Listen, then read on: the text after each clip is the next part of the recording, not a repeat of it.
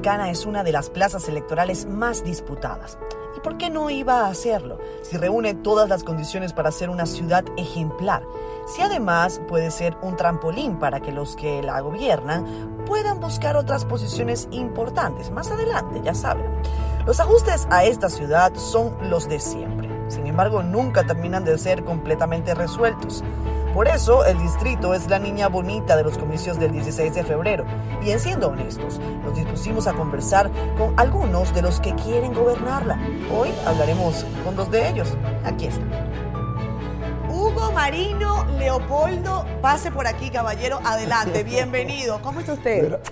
loco, loco que estaba por venir, te lo yo había sé, dicho. Yo sé, lo habíamos hablado y para mí es un gusto, bienvenido. Bueno, un saludo a los que están en su casa a esta hora, que nos están mirando, que ya eh, cierran la semana con nosotros. Sí, es súper ¿Para ti cierra o abre la semana los domingos? No, cierra, cierra, cierra, claro, cierra, cierra, cierra. Y esta hora, esta hora es súper cómoda pues ya la gente, aquí está todo el mundo, el que no está mirando está acostado. Ya hizo lo que iba a hacer y está disfrutando de ti y te felicito. ¿Se pueden hacer cosas a esta hora todavía?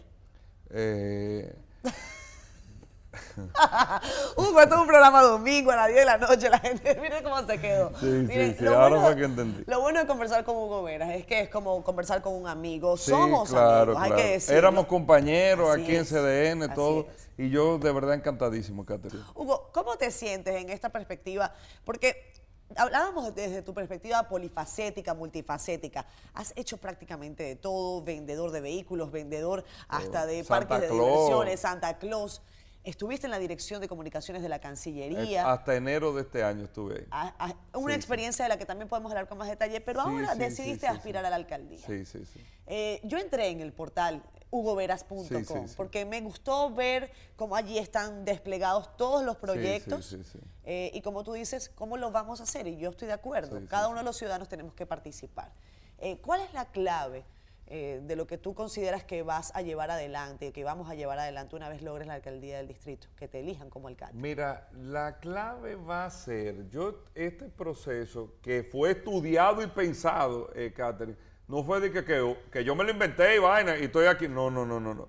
Esto viene de hace un año y siete meses eh, prácticamente que nosotros después de que me lo presentan el tema, yo me recito con el tema, pues lo que te digo, o sea, tú tienes que convencerte tú, antes de yo venir aquí a convencerte a ti, yo tengo que estar súper convencido como lo estoy ahora, no solamente de aspirar, sino que lo vamos a lograr y que lo puedo hacer bien, porque no hago nada tampoco logrando la alcaldía del Distrito Nacional y hace un disparate, porque ahí perdí yo y perdió la ciudad también, y eso sería una irresponsabilidad, como hacen muchísima gente que van a aspirar de irresponsables a posiciones que van a dirigir a personas o que van a dirigir los destinos de ciudades o de países y no van con un plan. La gente le come el cuento, llegan a las posiciones y se vuelve todo un desastre, que es en algunos casos lo que lamentablemente nosotros hemos vivido continuamente en República Dominicana. Entonces, cuando me convencí eh, del tema y me di cuenta con un proceso de que estudiamos, yo no le doy mucha vuelta a las cosas, o sea, pero tú a medida que tú te vas dando estrellones, porque yo en mi vida he, vivido varias caídas, tú vas haciendo un poquito más... Eh, cauto, cauto. Cauto, ¿tú entiendes? O sea, espérate, déjame ver, no es que yo tengo miedo, pero, pero déjame ver bien el escenario, déjame ver esto. Cuando estudiamos el proceso y no, me doy cuenta y los estudios nos dicen, sí, se puede hacer, lo puedes hacer, tienes que hacer esto, esto, pero perfectamente lo puedes hacer incluyo, incluyendo las figuras que están actualmente, si nos ponemos, perfectamente lo puede hacer, entonces es que yo lo asumo y yo digo, no, espérate. Entonces vamos a asumir este proyecto. O sea, tú no ibas a asumir un proyecto perdido. Tú dijiste, vamos porque puedo ganar. Si no tengo la posibilidad, ¿para qué? ¿Para qué? Eso no tiene sentido. Hay gente que, no, viejo, no, no es que yo no necesito ni que. O sea, tú estás convencido de que tienes posibilidades. No, no solamente convencido, y te lo digo en serio. Lo que pasa es que en esta vaina se tiende mucho a decirle a la gente, vamos a ganar. No, no, yo te estoy diciendo lo siguiente, Catherine. Si yo estoy aquí en el día de hoy y estamos haciendo como equipo y con los ciudadanos lo que estamos haciendo, es porque nosotros lo vamos a lograr. Mm. Y lo vamos a lograr porque tal y como lo habíamos pensado, el principio más, vamos como 62 mil pasos por encima de lo que estábamos estimando a esta fecha, es porque la gente se está empoderando y realmente la gente está cambiando. No es que la gente quiere un cambio, no, no, no, no, eso no es, eso no es solo, no. La gente tiene que estar convencida de que tú le estás ofreciendo una plataforma para lograr una transformación real de ciudad, que es lo que yo estoy haciendo. Y nosotros no lo estamos haciendo ni con eslogan, ni con musiquita, ni lo estamos haciendo con propuestas, no, lo estamos haciendo ni siquiera con ideas. O sea, esa vaina de idea, aquí se sienta la gente, yo sueño, no, no, no, yo no estoy, aquí yo no estoy soñando nada, ni idea tiene todo el mundo, aquí yo estoy haciendo proyectos, propuestas y míralo aquí. O sea, esta es la propuesta que nosotros tenemos. Nosotros cada cosa que estamos haciendo, yo todo lo que estoy planteando incluso está presupuestado. O sea, yo sé exactamente cómo lo voy a hacer, en la fecha que lo vamos a hacer, con las personas que lo vamos a hacer y ahora estamos en una etapa de enriquecer esa propuesta que estamos haciendo, que cada vez que viene la gente, mira Hugo Vera, tú hay que hacer esto, sí, déjame ver, no, eso no se puede, esto sí, esto. Tú dices, tengo las propuestas, tengo los presupuestos, tengo todo. David Collado dice, bueno, sí, pero hay que estar aquí adentro para ver cómo se enlazan las cosas, porque no es tan fácil. Sí, sí, sí, porque la dinámica del pretexto es lo que aquí ha imperado, lamentablemente. ¿Fue un y yo no soy un tipo de pretexto.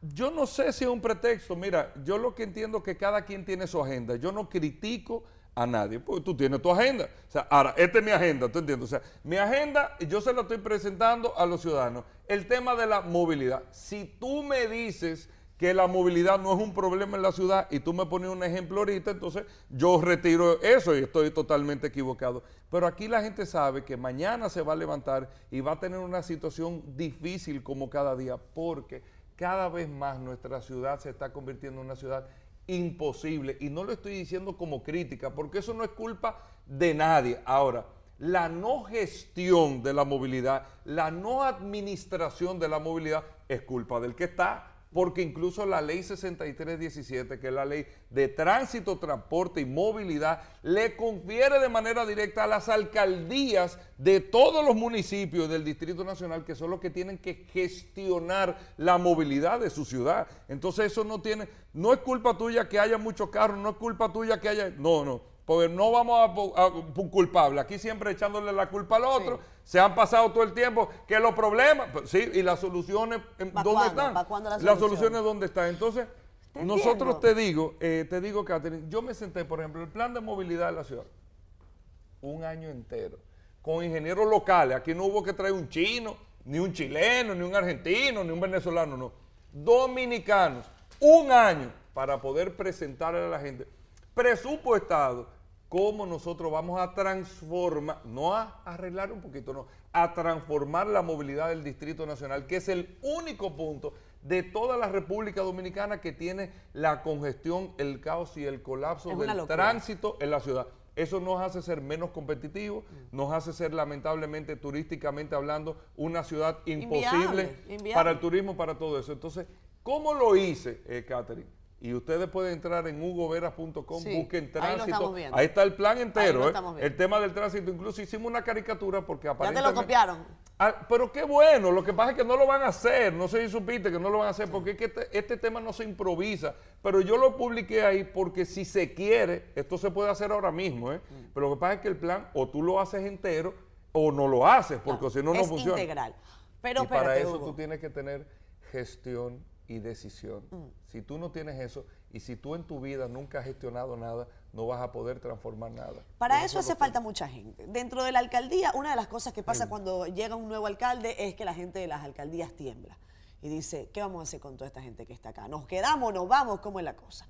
En el caso de que tú llegues a la alcaldía, eh, las personas que van a trabajar o que están trabajando en la alcaldía, ¿cómo vas a manejar eso? Mira, es como eh, bateo y corrido, ¿cómo va a ser? No, por Dios, es que no es necesario. Mira, yo que tuve dos años, duré dos años en, el, en, una posición del Estado, eh, entendí, aprendí. Lo primero que me enseñó el ingeniero a mí fue lo siguiente: el que está está trabajando, vamos a optimizarlo incluso, vamos a darle los recursos. Y así fue. Ahora, el que no está trabajando y es una botella o es un energúmeno o no está haciendo nada o, un, o, tiene una incapacidad para hacer ese trabajo, se va. Hugo, pero eso, espérate, pero espérate.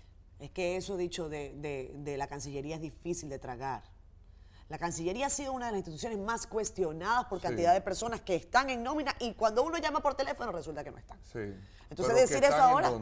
No, hay investigaciones periodísticas, tú las has visto, llaman por teléfono y esa persona pero yo, no está. Eh, eh, en el tema del servicio exterior, yo te estoy hablando, yo trabajaba aquí, yo no trabajaba en el servicio exterior. Claro, pero por eso yo trabajaba en la dirección de comunicaciones. Yo no te estoy hablando, te estoy hablando dirección de comunicación. Y yo hice lo que tenía que hacer ahí. Y el canciller Miguel Vargas también ha hecho dentro de lo que está en sus manos todo lo posible para optimizar esto y lo ha demostrado también. Entonces, es un tema de gestión, eh, eh, Catherine. Cuando tú me preguntas para irme con el tema de la ciudad, yo, quitando el que yo entiendo y creo ni mucho menos, el ayuntamiento del Distrito Nacional tiene un personal con mucha capacidad. Eh, entiendo yo. Personas en algunas áreas, unas 5 mil personas en total, eh, según los datos que se tienen. Y creo que tiene, hay personas, incluso hay yo tengo muchos amigos en común que entraron con esta gestión también, eh, de esta gestión, y sé que están haciendo un trabajo extraordinario, pero eso, sin una buena gestión y sin un plan, el que no sabe para dónde va, Catherine, ya llegó. Tú puedes ser el mejor piloto de carro y si tú no tienes una ruta trazada, tú te vas a, dar, a dando bandazos y vuelto loco en la calle. ¿Qué es lo que está pasando? O sea, al final es un tema de una reacción, reaccionando a temas, reaccionando a temas, reaccionando a temas. Entonces, eso es lamentablemente preocupante. En tu página web, tú además de las plataformas o de los programas que piensas ejecutar, eh, con el equipo. Que voy a ejecutar. O que vas a ejecutar. No es que pienso, mira, yo te, yo te, eh, eh, te puntualizo en eso, Catherine, y discúlpame. Sí, te voy a dejar. Es para que la gente sepa, es para que la gente sepa que yo estoy haciendo un acto de responsabilidad. No es haciendo politiquería, viejo. O sea, politiquería es sentarse aquí. Yo estoy haciendo políticas públicas para poder transformar. Por eso yo estoy siendo muy puntual en lo que voy a hacer. El tema de la movilidad, nosotros vamos a cambiar la accesibilidad de Ciudad Colonial en verano del 2020, del año que viene. Las elecciones son el 16 de febrero, asumimos la alcaldía el 24 de abril, en verano vamos a cambiar la accesibilidad a Ciudad Colonial. El primero de enero del 21, todo está cronometrado, nosotros vamos a hacer la transformación vial y la administración del flujo del Distrito Nacional. Así lo estamos haciendo en el área deportiva, así lo estamos haciendo en el área de seguridad ciudadana, o sea, a nosotros nos va a tomar 21 meses, está inclusive identificado el recurso a través de un fideicomiso de unos recursos que nosotros recibimos como alcaldía para poder hacer la transformación del alumbrado público completo del Distrito Nacional. O sea, yo no me puedo dar el lujo de decir un disparate aquí hoy para mañana salir es que... Eh, no, no, no. O sea, tú te estás comprometiendo y eso tiene una gran responsabilidad. Por eso te digo, yo no estoy prometiendo nada, yo me estoy comprometiendo con lo que yo estoy diciendo. Y la gente lo está viendo ahí y así es que es lo que tenemos que hacer. Por eso es que yo estoy de acuerdo al debate, pero no al debate de ideas. Idea tiene, cualquier loco viejo tiene una idea. Yo estoy con el debate de propuestas. Yo estoy haciendo mi trabajo hoy para llevar una transformación a la ciudad mañana, pero ¿sabes para qué? Más que todo. En esta ciudad es que yo vivo, tú vives aquí también, mis hijos viven aquí, yo no tengo una oportunidad de irme de aquí tampoco, como mucha gente la tiene. ¿Y no te quieres ir? Aquí ni lo voy a hacer, entonces aquí nosotros vamos a tener que ponernos las pilas para transformar. Retomo lo de la página, quiero llegar a un punto. Colocas allí las propuestas, pero también colocas transparencia. Importantísimo el asunto de la transparencia. Cuando uno entra, eh, hay una, eh, una serie de estadísticas que muestran incluso aportes a la campaña. No hemos recibido un chele todavía. Bueno, ahí dice 580. Eso fuimos nosotros mismos, eso fuimos entre nosotros 580 mismos. ¿qué? Eh, ¿Pesos? Es peso, sí. Ah, ok. Sí, era haciendo una prueba. Pero te voy a decir una cosa, y esto en, en una crítica constructiva. Yo busqué, no porque para darte, ¿no? Porque, bueno, ya viniste para acá. Sí, pero, pero, pero, pero yo dije, si alguien quiere...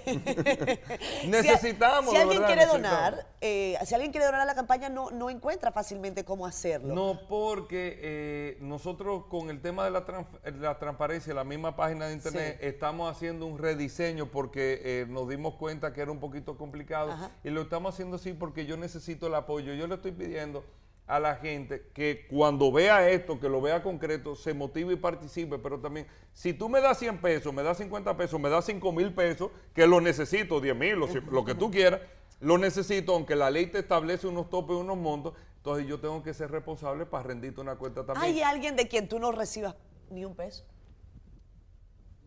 Bueno, si es una persona que está tal vez con algún tipo de observación, y bueno, lógicamente no, pero después de todo el mundo, cualquier empresario que quiera, cualquier persona que quiera, no importa el partido político que me apoye, a mí no me importa, ¿tú entiendes? No, te digo porque incluso el, tema del financiamiento de las campañas, y esto es otra reflexión, al margen de, esta campaña política, porque creo que ya no se va a hacer y se ha perdido tiempo a veces hablando de, los, como digo yo, de la burucita y no del tuétano.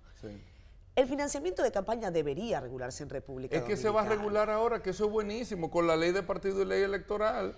Y eso tiene unos topes ahora, que eso es muy bueno también que esté pasando. ¿Y de, de, dónde vienen esos recursos también debería revisarse? Acuérdate que eh, los partidos políticos eh, deben de apoyar a sus candidatos en los momentos que se permita. En el caso mío en particular lo hemos hecho con un grupo de amigos. Ahora no hemos podido hacer muchas cosas porque recursos realmente no tenemos y aparte de que la ley no te permite. Por ejemplo, yo tengo un amigo que me ahora en el pasado mes de mayo me ofreció una cantidad de vallas. Mira, voy a tener esta valla vacía disponible, cógela. Pero yo no la pude usar tampoco porque la ley no te lo permite. ¿Cuánto dinero cuesta una campaña a la alcaldía? Eh, se calcula, Catherine, para que tú sepas, el proceso pasado, las campañas costaron más de 200 millones de pesos a la alcaldía del distrito y eso es una locura. O sea, eso, eso es inviable y eso no va a ser necesario ahora tampoco. ¿Tú sabes por qué?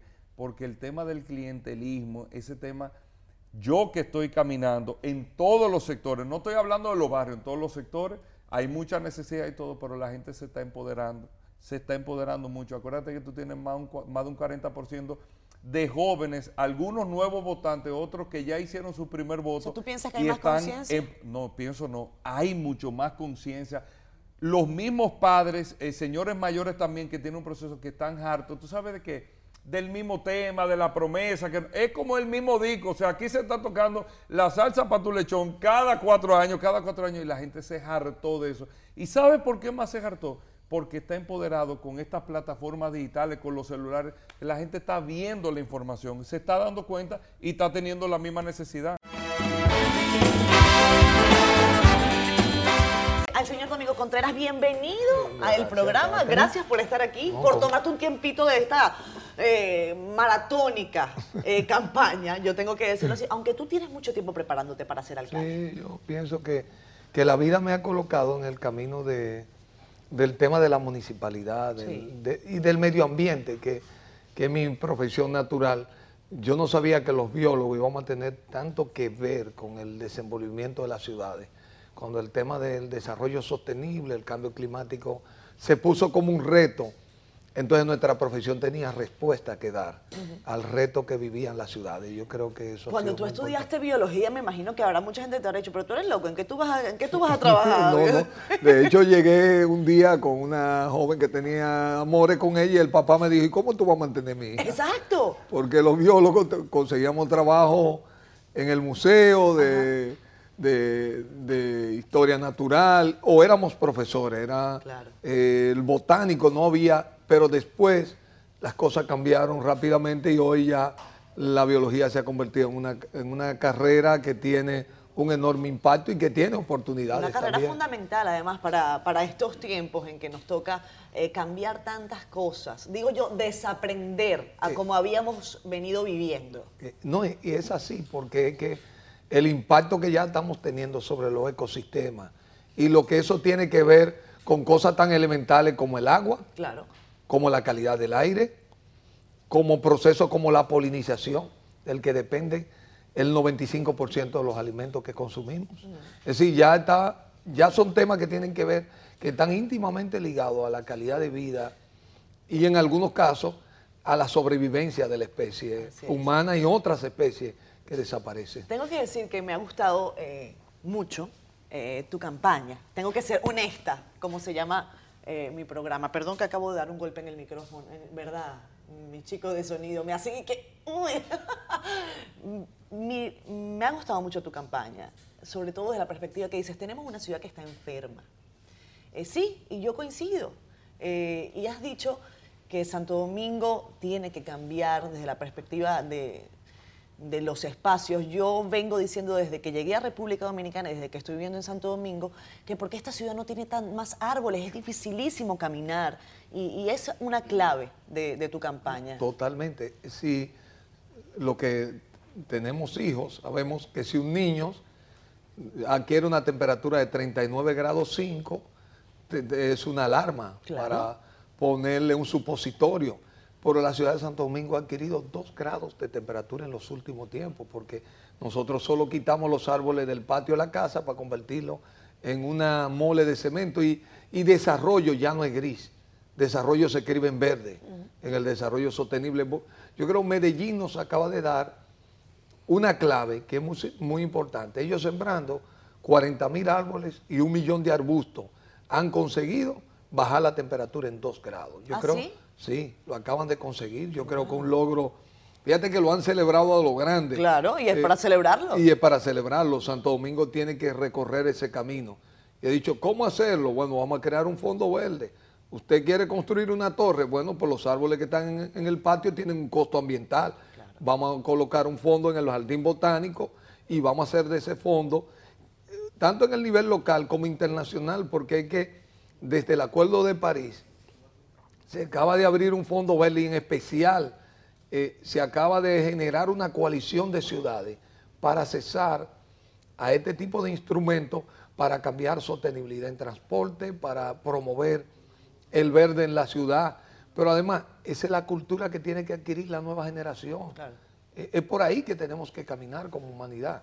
Domingo, tú te has preparado para, ser alcalde, sobre todo en estos temas que son tan vitales eh, para Santo Domingo, yo diría que para otras ciudades también, para todas las ciudades. Pero a veces eh, se necesita no solamente de, una cabeza, se necesita de un gran equipo. Y, yo quiero eh, que me ayudes a, determinar la, valoración que tienes sobre el equipo que te va a acompañar. Si ya lo definiste, ya sé que tienes a una municipalista a tu lado como candidata a vicealcaldesa. ¿Cómo está el equipo de, Domingo Contreras de Caracas? Yo creo que ese es lo fuerte, lo fuerte de mi persona a lo largo de mi historia social y política yo he sido muy bueno formando equipos desde la universidad y, tengo, yo digo que yo soy un cazatalento, eh, porque siempre estoy abierto a preguntar y cuál es el muchacho, cuál es la persona que está haciendo algo innovador. De hecho, soy el creador de dos premios en el país. Los premios, Premio Nacional de la Juventud surgieron las primeras cuatro versiones de mi mano y entonces, y después creé premios a Atabey ¿Qué es lo que te da los premios? El acceso a todo el que es, tiene un gran talento. Te permite con un comité apreciarlo. Entonces tú te vuelves alguien que sabe dónde están los talentos, cómo se moviliza ese capital intelectual en una sociedad. Yo te puedo decir, por ejemplo, parte de mi equipo, Víctor Gómez Valenzuela, que es el vicerrector de innovación, doctor en economía de la innovación. comenzamos desde la Universidad Chanel Peña, Peña Gómez, que ella estudió en Harvard como parte de Patricia Cuevas, que ha conducido La Barquita y ahora el nuevo Domingo Sabio. Uh Chinlin Ho, que acabamos de conseguir que Dominicana sea declarada Ciudad Creativa de la Música ante la UNESCO.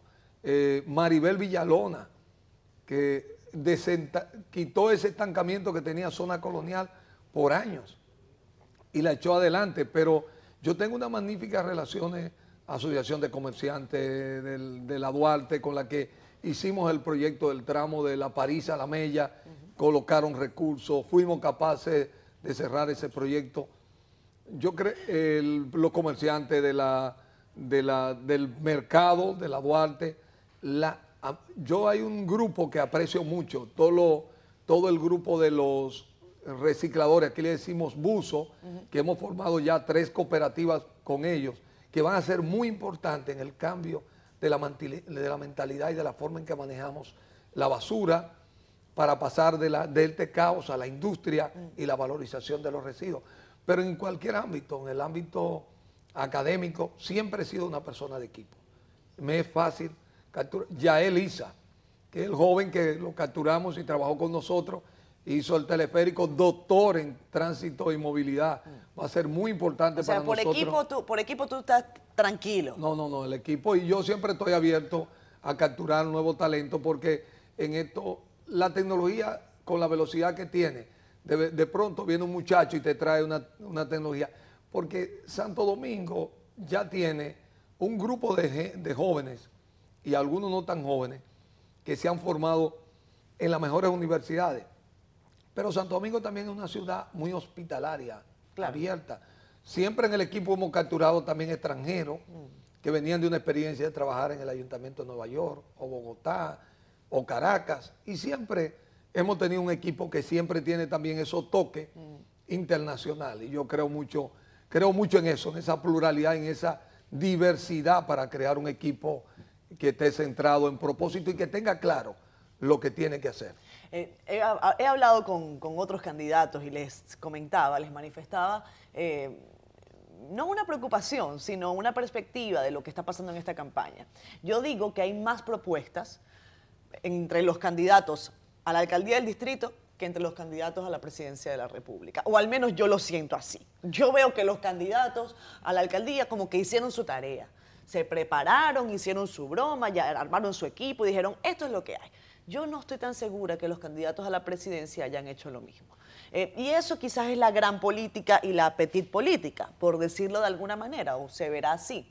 Eh, desde tu perspectiva, tú tienes otro reto, además de rescatar eh, la ciudad, en el caso de que consigas la, la, alcaldía, que es devolverle al Partido de la Liberación Dominicana el Distrito Nacional. Yo, yo digo, sería una victoria importante para, para, la, para la organización, pero la, alcaldía que, lo que hay que hacer es seguir profundizando este, este empoderamiento de los ciudadanos. Porque una vez te convierte en alcalde, tiene que trabajar con todos. Y, tiene, eh, y es que la alcaldía tiene un rol diferente y eso es una cosa que se tiene que entender. Fíjate que en Europa permiten que un ciudadano alemán pueda ser alcalde de cualquier ciudad en España y viceversa. Correcto. En el marco de la mancomunidad. De hecho, eh, tu ciudadano en el territorio, un ciudadano extranjero probablemente Puede votar, sí, en elecciones municipales, En elecciones municipales. Sí. Porque lo que importa es el habitante. Ya una vez tú ocupas el territorio, te respeto como ser humano que tú has decidido vivir ahí.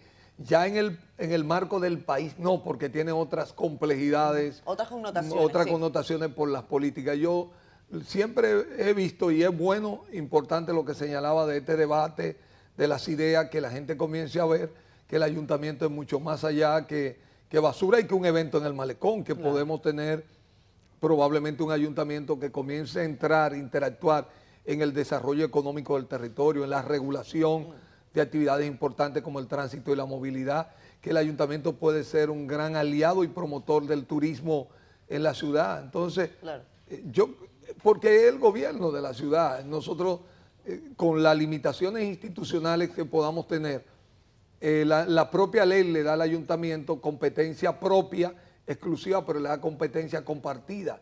¿Cómo encontramos esos puntos donde el ayuntamiento es una plataforma para ayudar a que las cosas ocurran en la ciudad. Ojalá los extranjeros podamos votar en unas próximas elecciones, por lo menos en, las elecciones municipales. eso sería. ¿Tú lo propondrías? Yo estoy totalmente de acuerdo. Ah, yo, también. A nivel global es así que se considera. Yo quiero que mi cédula atrás diga, eh, no vota en las presidenciales, pero sí en las municipales, por lo menos. por lo menos me gustaría, me gustaría votar. Es, que la, es que la municipalidad tiene una connotación eh, muy particular porque es del habitante. Claro. No importa su procedencia.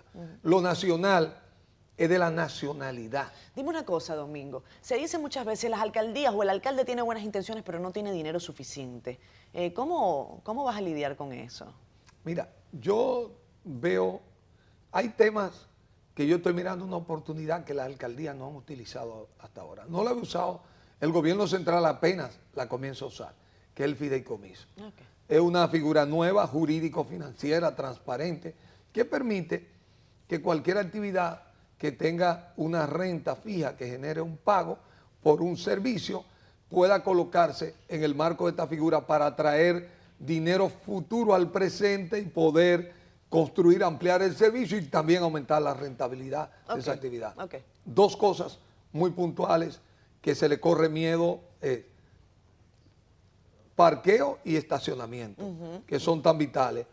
Y digo, ¿y por qué dice parqueo y estacionamiento? Porque a veces hay estacionamiento que la tiene una iglesia que lo usa uno dos veces a la semana, claro. instituciones que cierran a las seis de la tarde, pero unos restaurantes pueden utilizarlo. Entonces, aquí hay que construir un sistema que más inteligente, ¿no? Más, correcto. Optimizar lo que hay. Entonces, el subsuelo, que tiene seis clientes, que se va haciendo vital, porque lo que nos damos cuenta es cuando llueve, porque se inunda la ciudad y reclamamos, se requiere un sistema de drenaje, pero aquí hay un serio problema con la protección del agua de consumo. La mayoría de todas estas torres que tenemos requieren de pozos filtrantes para poder extraer el agua y subirla, aunque muchos han ido colocando sistemas de, potabilización eh, de agua, pero muchos otros no lo tienen. Nosotros no podemos contaminar nuestras aguas porque tenemos la descarga sanitaria también.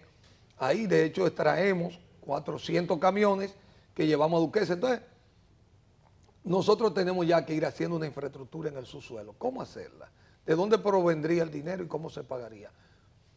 La CAS, el ayuntamiento, la eléctrica, la telefónica, la empresa cable y la OPRE son los seis clientes del uso del subsuelo para desarrollar una infraestructura, pagar una, un alquiler por el uso del subsuelo, crear una compañía que se encargue con un plan, digamos, de prioridades de ya con las líneas que tiene, desarrollar toda esa infraestructura, que son infraestructuras para miles de años de la ciudad. Entonces, ciudades como Bogotá tienen la, y otras ciudades tienen la oportunidad porque usan este tipo de figuras para ampliar el presupuesto y el impacto. Siempre los recursos van a ser escasos, ya eso lo aprendimos desde que dimos economía básica. Así es. tiene mucho tiempo en campaña en el 2015 no pudiste ser candidato a la alcaldía del Distrito Nacional. ¿Qué pasó, Domingo? Mira, había un acuerdo político eh, entre, en el partido que se había firmado y eh, en un momento dado yo sabía que, y lo, planteé una y otra vez, se había cerrado un ciclo en la ciudad. Si el, si el PLD quería retener la alcaldía, tenía que darle un cambio desde dentro. Y en ese momento, de alguna manera, yo me había constituido es la persona que podía ofrecer ese cambio. Eh, lo forcé porque yo he sido un militante desde que era universitario. Claro, fuiste presidente de la Federación de Estudiantes Universitarios. Entonces quería, quería hacerle entender al, liderazgo, no se pudo en un momento dado, los líderes llamaron, yo sabía que tenía los números, bueno, pero yo no, no quise forzar más allá de eso. Del ¿Cómo te sentiste en ese momento?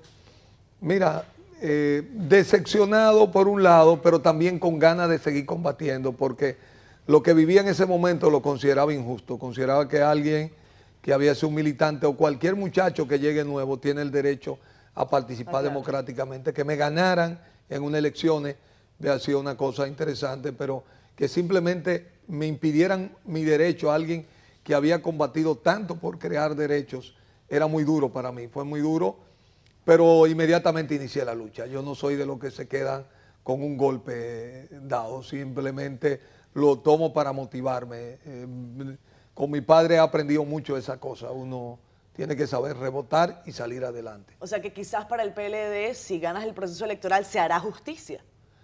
Mira, lo que son procesos democráticos. Yo creo que, yo creo que lo importante es el mensaje que puedo enviar.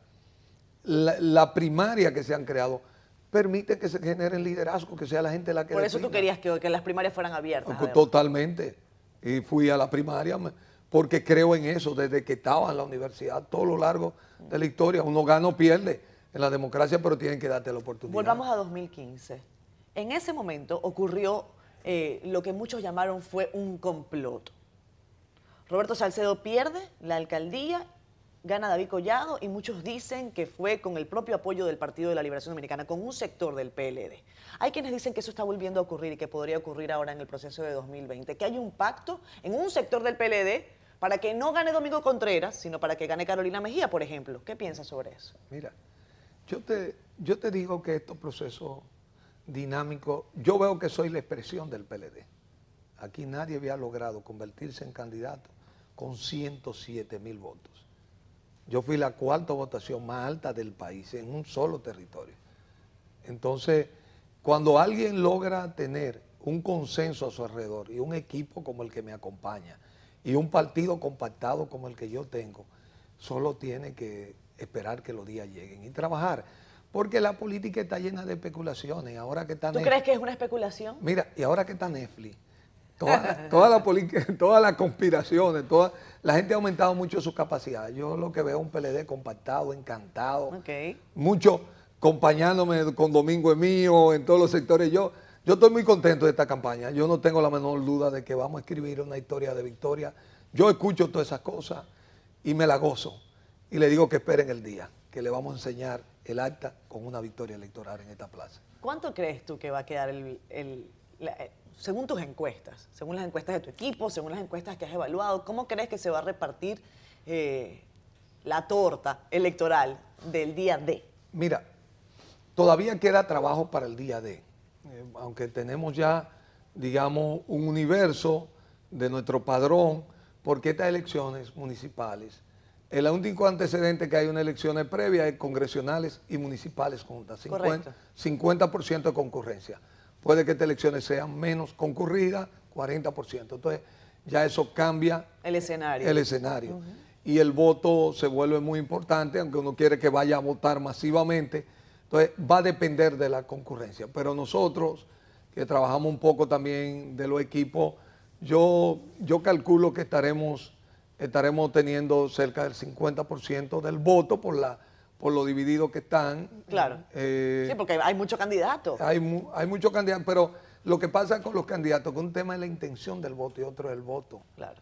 Hay gente que... Con encuestas no se ganan las elecciones, no Se gana, no, no, no, no se gana. Y hay gente que usa encuestas para marketing, entonces, que mucho de eso ya lo hemos visto.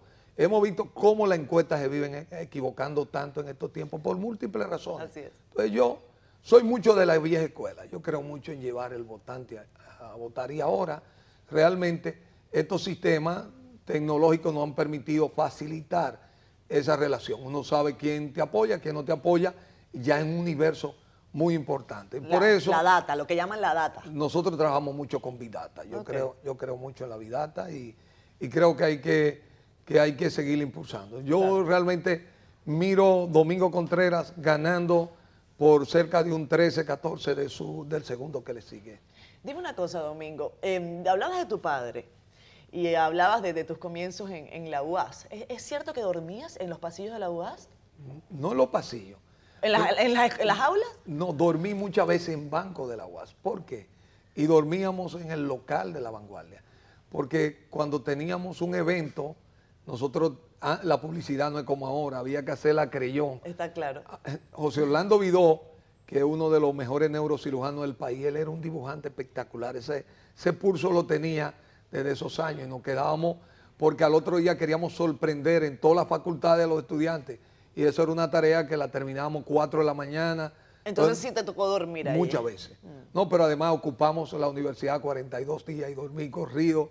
Eh, sí, dormí en los pasillos. En esa ocasión dormíamos nos tocó, fue parte de, la vida universitaria y, y, éramos, cuando éramos felices e indocumentados, como diría el Gabo, eh, es. una época que uno lo recuerda porque también se unían las guitarras, eh, se unían esos momentos tan hermosos que, que recuerdan la vida universitaria. Pero tú eres un hombre joven, eh, Domingo. ¿Cuántos años tienes? Tengo 53 años. Eres un hombre joven.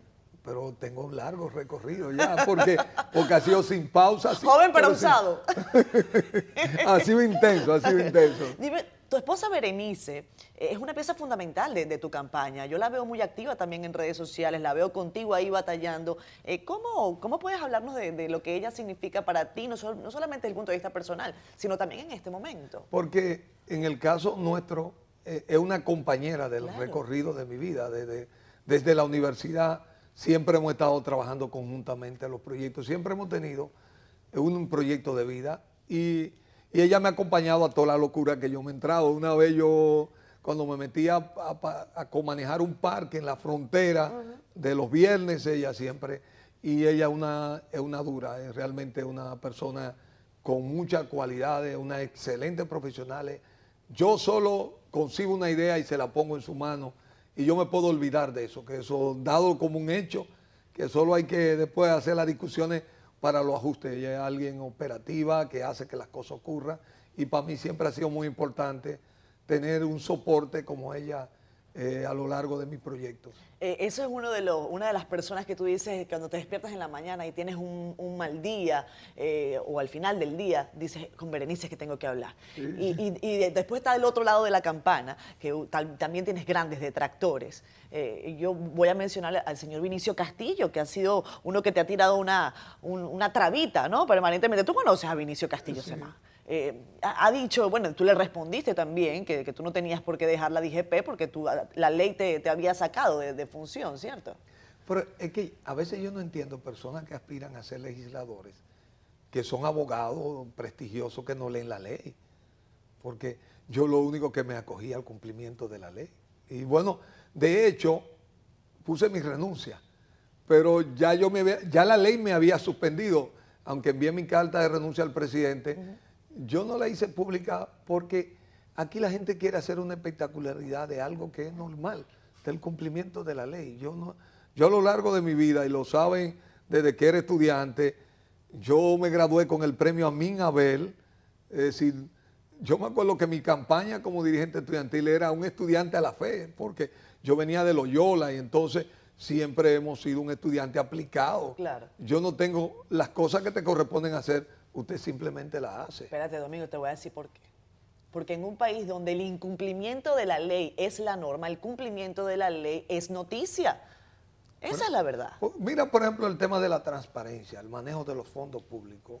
Eh, yo veo la gente que insiste mucho en eso, Está claro. pero es que eso es una cosa integral. Sí. Es una cosa que ha estado en mi casa a lo largo de la historia. Mi padre fue, no solo fue un líder por muchos años, en mi comunidad, fue alcalde de la comunidad, ha ocupado, eso siempre ha sido algo que un norte, usted, cada vez que a usted le entreguen una, algo en su mano, usted lo tiene que multiplicar. Yo, la parábola de los talentos siempre ha sido mi parábola preferida, porque cada vez que te entreguen algo, tú debes multiplicar ese efecto. Entonces, el que va a robarse algo, no, no va a multiplicar lo que le entregan.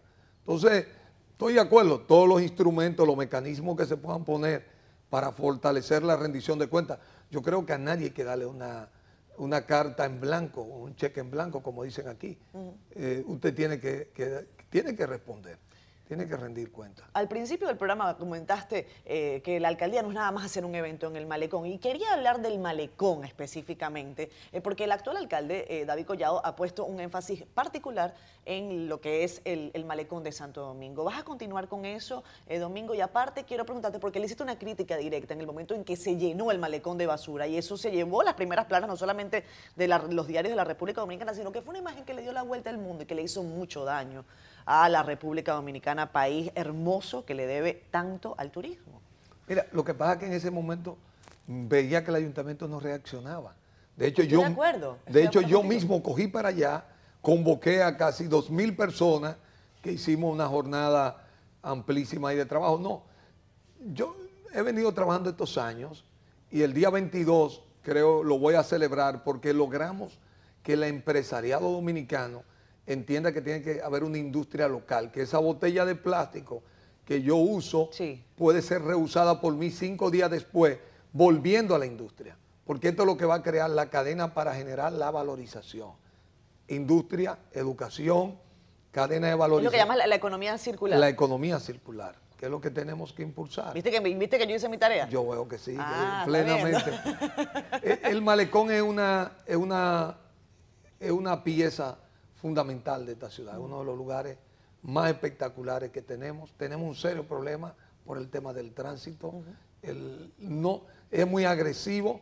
Yo pienso que la versión que hicimos del malecón libre, fíjate que se hicieron dos eventos de bocado y como aquello fue extremadamente exitoso. Yo amo el malecón, creo que todos los que vivimos en esta ciudad y las alcaldías tenemos la responsabilidad de trabajar por el malecón. Muy bien, por David, esa parte. Yo no, no veo nada malo en eso, pero yo pienso que dándole el mantenimiento que hay que dar al malecón, yo creo que hay que trasladar la inversión del ayuntamiento y el enfoque eh, a una pieza conjuntamente con el proyecto que se está haciendo de revitalización del centro histórico.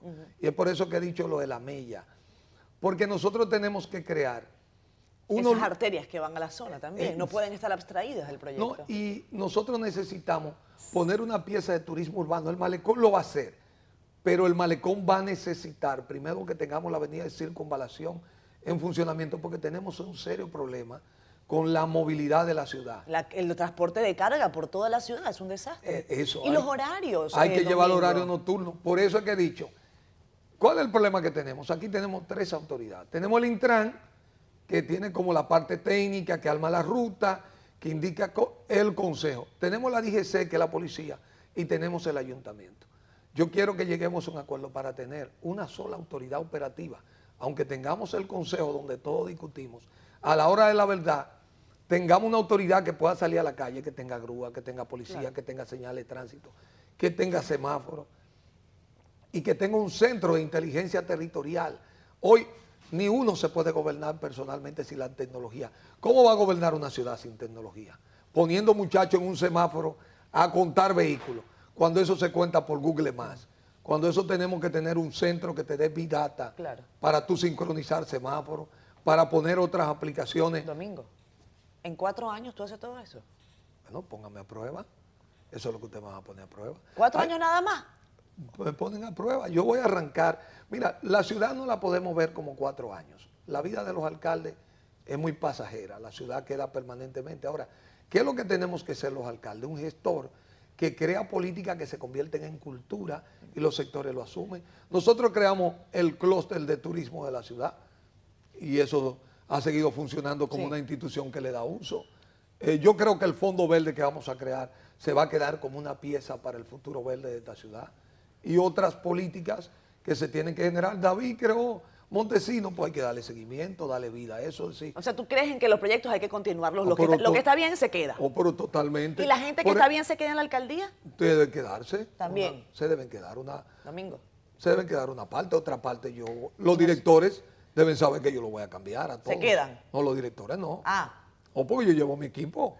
Pero la gente operativa... No, no, la gente, no, la gente de abajo contrario. Ah. Yo creo que tenemos que buscar la manera de un grupo de ellos pensionarlo, porque yo veo viejitos que ya no dan para esa tarea. Hay que buscar la forma de encontrar con el gobierno una solución para pensionar. ¿Dónde vas a esperar los resultados el día de las elecciones? Tenemos que despedir. Voy, a estar en el comando de campaña. ¿En comando? con Berenice y tus hijos. Van a estar, no, y mi equipo de trabajo van a estar ahí. Domingo, mucha suerte. Espero que te vaya muy bien y espero que nos veamos muy, muy pronto. Ojalá en el malecón, limpiecito. O en la Avenida Mella. O en la Avenida Mella. En la Avenida Mella. Muchísimas gracias, amigo. Gracias por estar acá. Nos vemos entonces. Gracias.